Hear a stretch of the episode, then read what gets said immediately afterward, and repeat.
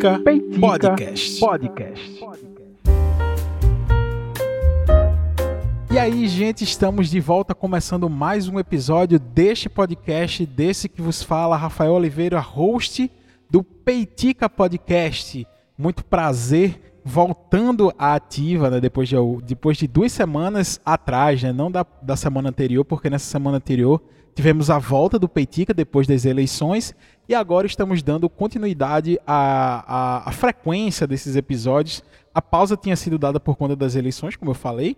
É, enfim, o tema era esse. Eu acreditei que é, eu iria ficar bastante repetitivo se eu fizesse é, sobre eleições e tal. Apesar da gente ter tido aqui uma série que falou sobre eleições junto com a Vivi. Uh, só que o que estava peiticando na minha cabeça era aquilo. Agora que as eleições passaram, sim, respiramos, deu tudo certo e voltamos com a frequência do Peitica, que para você que não sabe, para você que está vindo aqui pela primeira vez, eu sempre gosto de falar com as pessoas que estão vindo aqui pela primeira vez. Esse podcast sai toda sexta-feira antes do almoço, tá? Antes do almoço. E aí o horário, eu, eu, antes eu dizia de meio-dia, mas não sai exatamente ao meio-dia. Às vezes sai antes, às vezes sai, sai depois, mas é, sempre antes do almoço, tá? Então antes do almoço, se você vier aqui na sexta-feira, para você poder almoçar ouvindo a minha voz e conversando comigo indiretamente. Seja muito bem-vindo ao Peitica. E para vocês que já ouvem este podcast, muito obrigado pela companhia. Eu sempre olho os números, sempre vejo que tem uma galera. Eu sei que tem números certos lá no Peitica que eu sei que são as pessoas que estão lá semanalmente junto comigo, é, principalmente as pessoas do grupo secreto do Peitica, que de secreto não tem nada. Se você quiser entrar no grupo secreto, é só me procurar nas redes sociais, arroba Rafa com PHA que são as minhas redes sociais pessoais, tudo junto, RA com PH, é, Rafa, né? R-A-P-H-A com PHA, Rafa com PHA, no Instagram e no Twitter, ou então arroba Peitica Podcast também no Instagram e no Twitter. É uma galera massa, tá? É o que, que tá lá, que tá sempre comentando, trazendo assuntos bacanas e interessantíssimos, com muito prazer Uh, eu, eu fico lá naquele grupo, eu organizei aquele grupo, só que quem faz aquele grupo são as pessoas que estão lá. Então me procure nas redes sociais se você quiser participar deste grupo secreto. Um grande abraço para todo mundo que está lá. Essa semana, essa semana de. Uh, como é que eu posso dizer? Aceitação, não sei se já chegaram nesse ponto, mas a semana continua muito louca, né? É uma galera aí ainda né, resistindo, entre aspas, né? Mas ainda insistindo. Pronto, a palavra não é resistindo, a palavra é insistindo nessas manifestações aí sem sentido nenhum. É, tá cada vez mais ridículo, né? Enfim, um abraço aí para quem tá. Imagina, um abraço para quem tá aí nos protestos ouvindo Peitica. Eu acho que não tem ouvinte do Peidica lá não, nos protestos não, sinceramente. Mas se, se tiver alguém, um abraço, vai para casa, brother. Vai, vai descansar, vai cuidar do teu filho, vai cuidar da tua esposa. Se tu não tem filho e esposa, vai para casa assistir um filme, brother. Ou, enfim, né? Mas tá lá os protestos ainda, protestando contra o quê? No episódio passado eu falei um pouco mais sobre isso. Mandar um abraço também pro patriota do caminhão dizem que está cruzando a fronteira do Acre de caminhão. Mas não é sobre isso que a gente vai falar hoje. Quer dizer, mais ou menos, né? Porque assim, uma das pautas do, do que eu sempre trago aqui, várias pautas que eu trago aqui no Peitica, muitas delas vêm é, de um de um site, de, de uma rede social que se chama Twitter, Twitter, né? Então muitas dessas pautas que ficam peiticando na minha cabeça vêm do Twitter. É, e o, recentemente, né? O, eu sei que o tema não é exatamente esse, mas sei lá, vamos falar. É, isso também peiticou na minha cabeça. Recentemente o Twitter finalmente concluiu aquela operação que é, de venda para aquele bilionário sul-africano é, do bilionário africano que se chama. É sul-africano ele, né? Que ele nasceu em Pretória.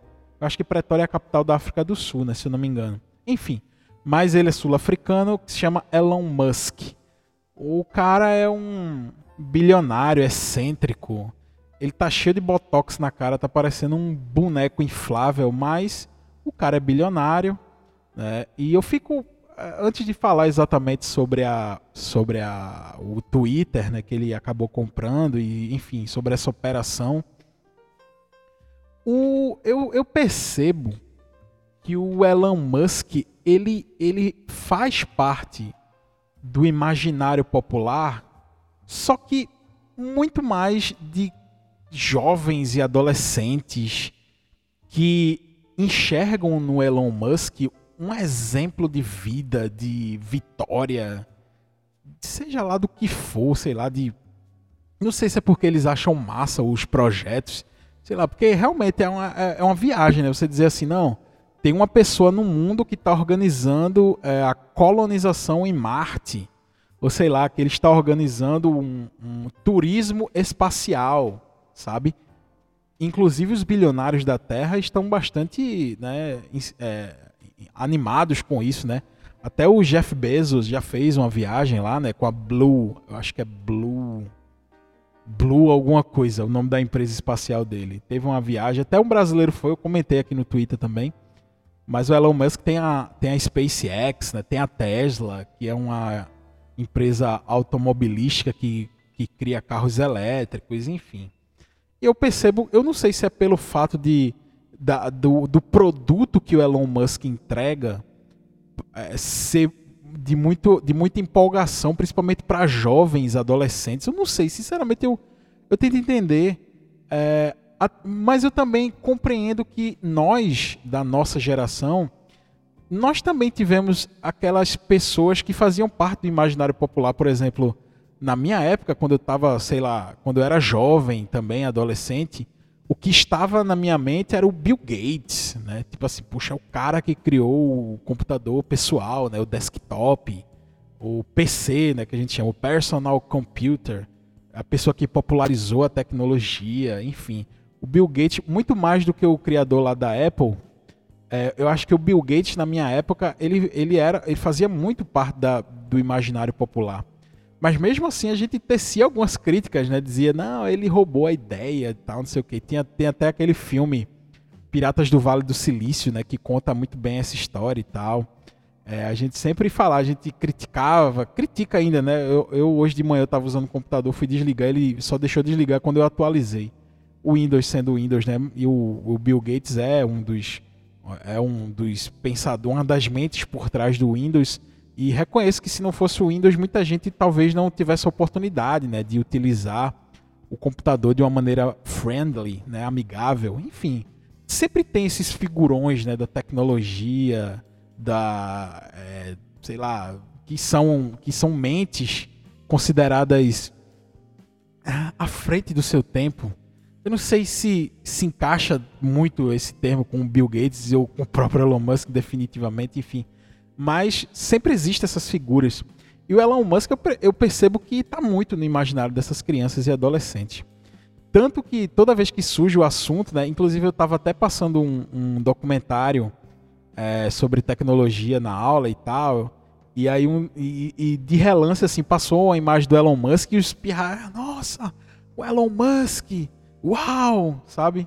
E eu tipo, é o Elon Musk, sabe? Assim, tipo, é, talvez na idade deles eles não consigam ter esse olhar crítico ainda, né, sobre os, os ídolos dele, deles, né? Não sei se, eles consideram ídolos mesmo, enfim.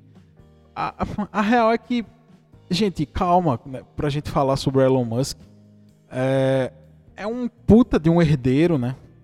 O pai dele, é, cadê o nome do pai dele? É, eu não, deixa eu ver se eu consigo achar o nome do pai dele aqui. Enfim, não interessa o nome. Não interessa a vida do Elon Musk, quanto mais do pai dele. Mas é, é digamos que é bastante contraditório dizer que a vida do Elon Musk não, não interessa se eu estou gravando um episódio falando sobre o Elon Musk, mas tudo bem. Eu sei que ele é filho de uma tal de May Musk é, e Arrow Musk. Então, ele é filho desse casal. É, eles estavam lá porque o papai do Elon Musk ele tinha uma puta de uma mina de esmeraldas na Zâmbia. Tipo assim, uma mina de esmeraldas de ele já nasceu em berço de ouro, ele já nasceu com a puta de uma estrutura familiar. ele, inclusive o pai dele também era meio excêntrico assim, enfim. É, a vida do Elon Musk é de iates, de ilhas paradisíacas, de mansões, enfim. E aí, é, quando a gente fala sobre o Elon Musk nessa. Ah, não, professor, mas ele foi o responsável por criar o PayPal, ele construiu a sua herança. Certo, gente, mas até para a gente construir esse tipo de inteligência, desenvolvimento, enfim, para se construir, precisa de dinheiro. E nesse caso foi muito dinheiro desde novo ele sempre teve contato com as tecnologias mais avançadas da sua época. Gente, eu não estou falando de um cara que tinha uma graninha, que era rico, que comprou um computadorzinho e programou o seu próprio software e ficou rico, não. Eu estou falando de uma pessoa que é um puta de um bilionário desde cedo, porque o pai era dono de uma grande mina de esmeralda na Zâmbia, que ele teve acesso a muita tecnologia, que ele teve acesso a muito recurso financeiro e com esse muito recurso financeiro ele criou mais dinheiro ainda. Então, é, era, ele já tinha muito dinheiro e transformou aquele dinheiro em mais dinheiro ainda, sabe? Então, é, a vida do Elon Musk é, é assim. Ai, mas é inveja. Assim, eu fico questionando os ídolos, assim como a gente fazia Bill Gates lá, com Bill Gates lá atrás, né? Quando a gente questionava Tipo, a gente tinha a noção de que ele era um cara que tinha desenvolvido o Windows, o computador pessoal, enfim, que tinha aquele projeto, o mouse, tem... mas a gente eh, já tecia as críticas necessárias àquela pessoa. Coisa que eu não consigo enxergar hoje em dia quando se fala do Elon Musk. Principalmente com as camadas mais jovens, né? Os, os, adolescentes e tal. E esse olhar crítico eh, me pega um pouquinho assim, sabe? Tipo, gente, beleza a gente admirar essas pessoas e tal. Vamos fazer a crítica também, né? Vamos ter o olhar crítico, assim como a gente fazia na nossa geração. Não faz mal, não. Não vai deixar, você não vai deixar de admirar ninguém por criticar é, a pessoa. Você pode reconhecer a grandiosidade dessa pessoa, mas mesmo tecendo críticas a ela. Eu sinto falta nisso nessa geração. Toda vez que eu falo sobre Elon Musk na sala de aula ou com algumas pessoas mais jovens, eu sinto essa falta dessa crítica, né?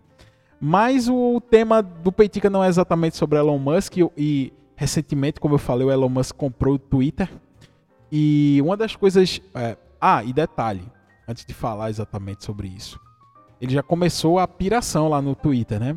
Algumas pessoas dizem assim que começou a queda do Twitter depois que o Elon Musk assumiu. Primeiro porque ele inventou um selo de verificado. Assim, o Twitter já tinha o verificado. Por exemplo, o presidente dos Estados Unidos. Aí do lado do nome do presidente dos Estados Unidos tem uma, uma um selinho azul que tem também no Instagram, mas tem no Twitter também. Aí um selinho azul que aí verificava que aquela pessoa, aquela era uma conta oficial, né? Enfim, era uma pessoa verificada, realmente é ela e tal. E o Elon Musk ele criou uma, um novo selo verificado, ou seja, tem um selo que já existia e tem um selo do selo. Só que esse selo do selo que ele criou tem um custo de 8 dólares por ano. Ou é por mês, sei lá, enfim. Acho que é por ano. E aí quem pagar, qualquer pessoa que pagar vai começar a ser verificado do verificado. Tipo, não é nem aquele selo de verificado antigo, anterior. É uma nova verificação. Tanto é que ele meio que já ficou puto, ele disse, eu vou acabar com isso. Algumas pessoas foram questionar que compraram aí não levaram, outras pessoas compraram se passando por outras. E aí ele meio que já demonstrou que ficou puto com isso numa publicação dele lá no Twitter. Ele já disse que ia acabar com esse negócio, enfim. E uma outra co coisa também que ele anunciou é que o usuário que não adquiriu o selo de verificado, é, que ele disse que ia acabar e pelo que, pelo que se entende agora desse novo post dele, vai continuar. É, esse novo selo de verificado, que será mais ou menos de R$ 25,90, né, convertendo para o real, é, as pessoas que não tiverem esse selo de verificação, ela vai ter mais anúncio na timeline e menos recurso na hora de postar, tipo vídeo, foto, editar Twitter. Então ele simplesmente está monetizando aquela plataforma porque é, já fazia algum tempo que, o, que os donos do Twitter diziam que não era é, mais tão lucrativo o Twitter, enfim, perdeu muito valor. Aí o Elon Musk entrou na jogada ele anunciou que iria comprar muito tempo atrás, aí depois desistiu da compra, aí o Twitter baixou mais ainda o valor dele. E aí o cara ninja, né? Aí baixou o valor e agora ele voltou, foi lá e comprou. Enfim, os caras. É muita grana, muita grana. Coisa de milhões, bilhões, sabe? E aí o que está no colo do Elon Musk. Os usuários do Twitter já começam a sentir algumas diferenças. É, figuras que tinham sido banidas do Twitter, como Donald Trump e, tem um rapper também, que agora eu não me lembro o nome dele. É, eu acho que o Trump até já voltou, né? Pro Twitter. Esse rapper eu tenho certeza que voltou. Mas o Trump, se eu não me engano, já está de volta também. Ele tinha sido banido do Twitter por. Enfim, por promover ódio, por, por promover é, diversos discursos é, xenófobos, por pôr em xeque a democracia dos Estados Unidos, que dizem que é a maior democracia do mundo, enfim, é bastante questionável esse dado, mas o Donald Trump é, e também por ele estar sendo investigado por, por aquela invasão do Capitólio, enfim. E aí o Donald Trump estava banido do Twitter desde que ele tinha deixado de ser presidente dos Estados Unidos. E parece que agora, sob essa nova direção, Elon Musk volta. Né? E uma das coisas mais interessantes do Twitter é a espontaneidade de alguns perfis. É, vários perfis assim engraçadíssimos e que são curiosíssimos também. Tipo, tem perfil, tem um perfil que posta o mesmo vídeo toda quarta-feira à tarde. e é engraçado porque é um vídeo de, uma, de um filme brasileiro, né? Que o cara chega assim, ah, quarta-feira à tarde, semana praticamente concluída, é hora de desacelerar, algo assim. E toda quarta-feira ele posta isso, aí tem um perfil do acervo Regina Roca, enfim. São uns perfis assim espontâneos, engraçados, interessantes. Um desses perfis é o o roteirista do Brasil, porque virou um, um chavão do Twitter, né? Tipo assim, o roteirista do Brasil tá muito louco.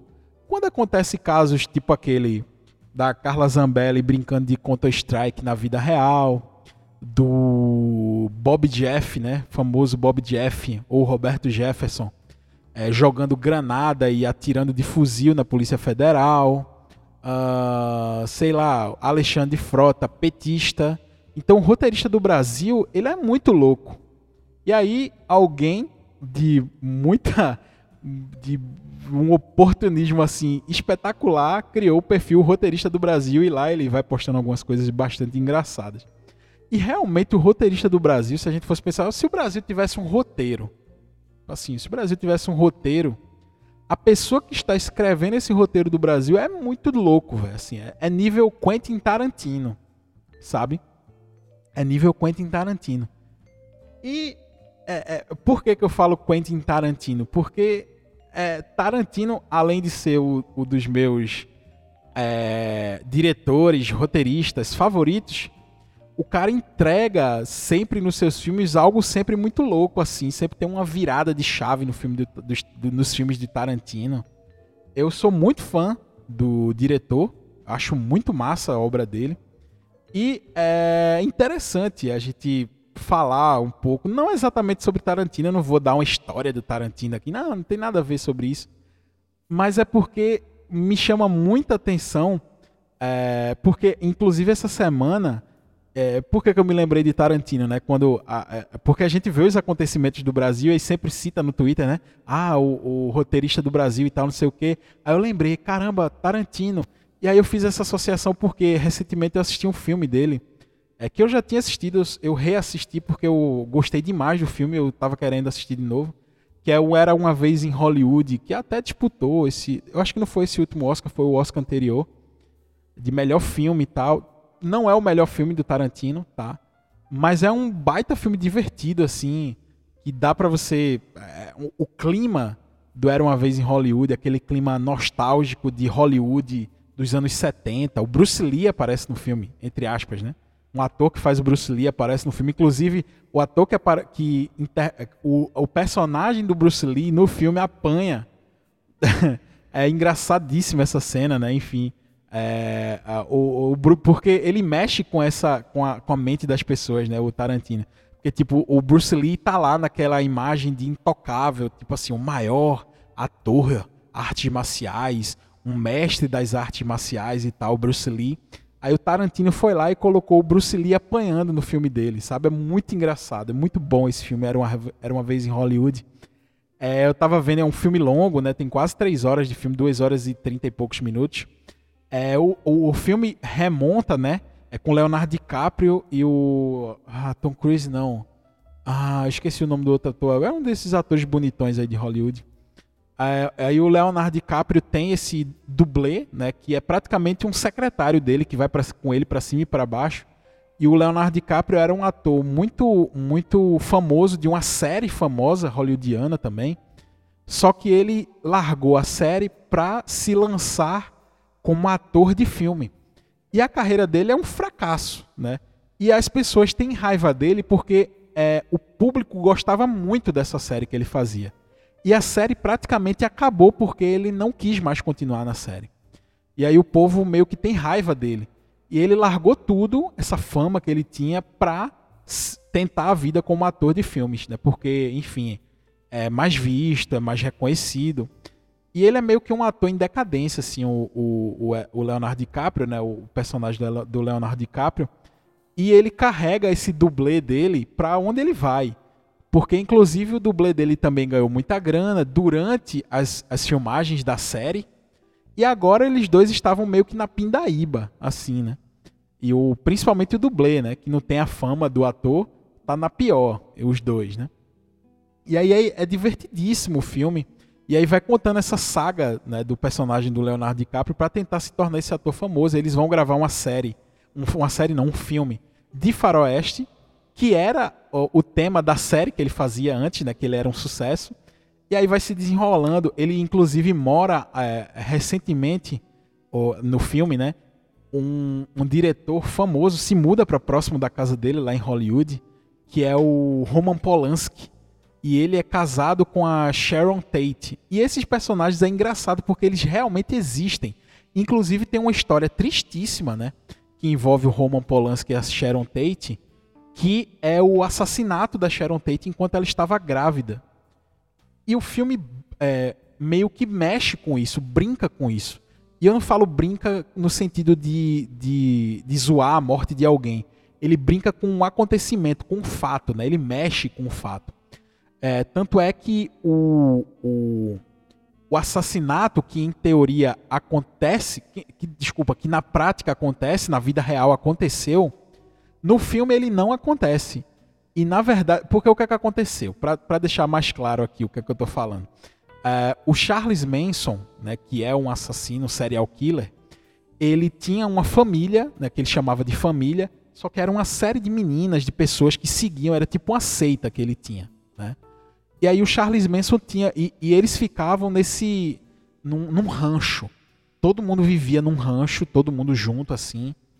E ele organizou incentivou para que algumas pessoas que viviam com ele nesse rancho da família, entre aspas, né, do Charles Manson, fosse até a casa do, do Roman Polanski e assassinasse a esposa dele, que estava grávida. Inclusive o Roman Polanski foi o diretor de Bebê de Rosemary, enfim, é um diretor famosíssimo. E aí, na vida real, esse assassinato realmente acontece. Porém, no filme, é, inclusive, o, o, o, ator, né, que agora eu lembrei o nome dele, é o Brad Pitt. O cara que faz o, o, o, personagem do dublê do Leonardo DiCaprio é o Brad Pitt. E aí o personagem do Brad Pitt, inclusive, conhece esse rancho do Charles Manson no filme.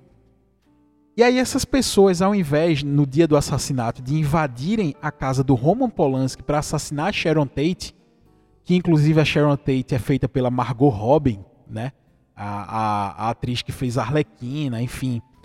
Aí, ao invés dessa galera que assassinou a Sharon Tate na vida real invadir a casa do Roman Polanski no filme, eles invadem a casa do Leonardo DiCaprio. E aí é uma confusão generalizada. Tem até lança-chamas. É, um, é assim, é engraçado, é brutal. O final do Era uma Vez em Hollywood é brutal. É um negócio assim que eu, eu realmente me surpreendi quando eu vi caraca, como é, tipo assim, me pegou de surpresa o final do Era uma vez em Hollywood. Eu, eu confesso que assistam esse filme, é muito bom, é muito bom. Principalmente se você souber que ele mistura é, elementos da vida real com a ficção e tal, é muito interessante de assistir Era uma vez em Hollywood. E aí o final do Era uma vez em Hollywood é apoteótico, é um, é, é um negócio assim de outro mundo, é um negócio Quentin Tarantino. É por isso que a gente diz que o, que o roteirista do Brasil só pode ser o Quentin Tarantino, porque o Tarantino tira esses negócios assim do nada e o final do filme é avassalador. É, um, é uma loucura generalizada. Loucura generalizada. E aí, é, para não ficar solto assim, dizendo, ah, Tarantino, não sei o quê, eu achei engraçado, e, e inclusive eu achei no YouTube, que tem um curta-metragem que se chama O Código Tarantino.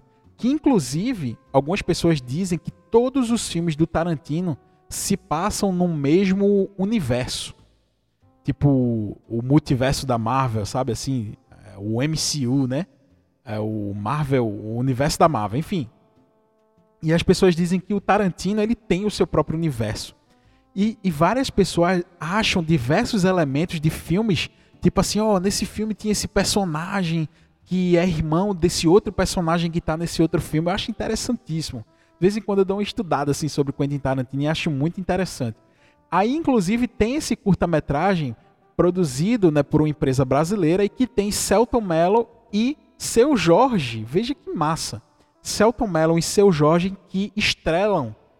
Estrelam? Não sei se essa palavra tá certa, mas eu acho que tá.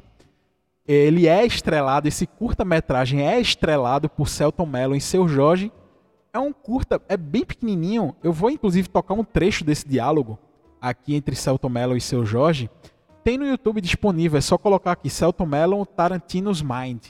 Então é uma conversa do Celton Mello com o seu Jorge, eles interpretando lá seus personagens, e o Celton Mello tentando explicar esse código do Tarantino para o seu Jorge. É muito engraçado, é muito divertido. Depois que vocês assistirem o Era uma Vez em Hollywood, assistam é, esse curta-metragem, que é muito bacana. Eu vou soltar só um trechinho para vocês terem a noção da, da. Ah, e detalhe o, o, Quentin Tarantino ele é muito é, conhecido e a obra dele é muito marcada por terem diálogos espetaculares. Os diálogos dos filmes do Tarantino são espetaculares. Então, o próprio esse próprio curta-metragem, ele, ele é basicamente um diálogo inspirado nos diálogos do Quentin Tarantino. Reparem como é bacana esse, esse diálogo entre Celton Mello e seu Jorge.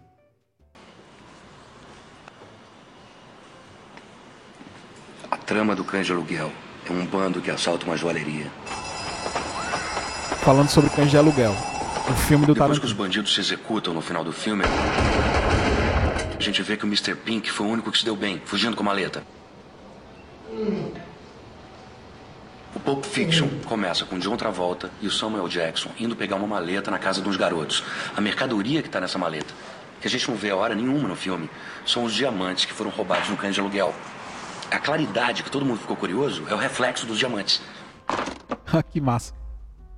Tipo, Cães de Aluguel foi o primeiro filme, né, o longa-metragem do Tarantino.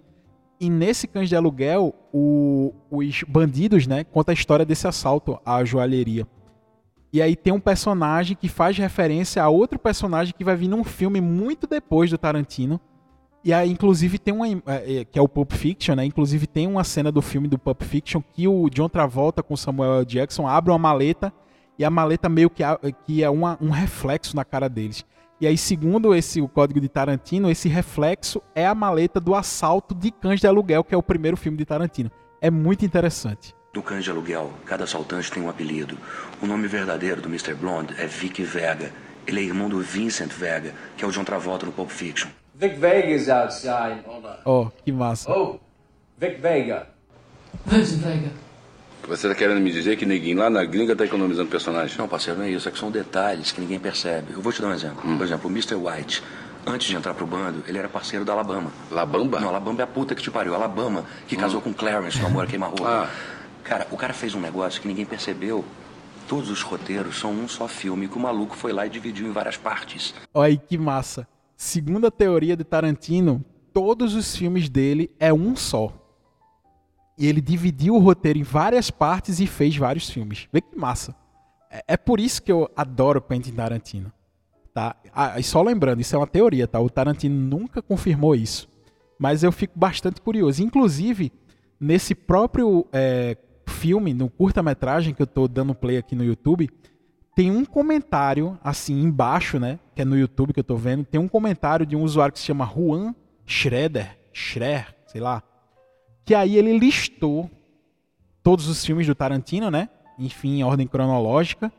E aí ele, ele, ele cita uma série de interligações entre esses filmes. Tipo assim, os cigarros Red Apple, que é a marca de cigarro criada por Quentin Tarantino, pode ser vista nos filmes Django Livre, Bastardos Inglórios, Cães de Aluguel, Grande Hotel, Prova da Morte, Planeta Horror, ou seja, é tipo como se fosse o mesmo ambiente, o mesmo universo. É, Pandemonium, que é a personagem né, de Selma Hayek no Drink no Inferno, é, e o Drink no Inferno 3 e 2, é uma stripper do clube Titi Twister no México. Ela também é a rainha vampira em Um Drink no Inferno 3, a filha do Carrasco, enfim. Ele começa a fazer essas interligações entre diversos personagens de diversas. É, ó, Vic Vega e Vicente Vega, também conhecido como Vic, Palito, ou também conhecido como Mr. Blonde, é um ladrão de banco de caráter psicopata, personagem do filme Cães de Aluguel, que foi exatamente esse exemplo que o Celton Mello falou aí no curta-metragem. É muito divertido ver, assistir e estudar um pouco sobre a obra do Quentin Tarantino. Eu recomendo aos meus ouvintes do Peitica que façam isso, é bastante interessante. E eu já perdi, já perdi não, né? Já é, assisti muitos filmes, assisti mais de uma vez Sempre que alguém me pergunta assim, qual é o seu filme favorito, eu sempre respondo Pulp Fiction, que é uma obra do Tarantino. Ai, ai, como é bom fazer essas ligações, né? De realidade com, com ficção, como eu fiz agora no, no episódio do Peitica. Que bom. Eu fico muito feliz quando isso vem de maneira natural. Se você gostou desse episódio do Peitica, compartilha com alguém que você, que você sabe que gosta de cinema, enfim, que sabe que gosta dessas teorias e tal. Se você curtiu, compartilha nas suas redes sociais. Vou ficar muito feliz de te agradecer. Me marca lá nas redes sociais é, do Peitica e na minha pessoal, Rafa com PHA. É, que eu vou te agradecer pessoalmente. E até a próxima semana com o próximo episódio do Peitica. Valeu, gente. Um grande abraço.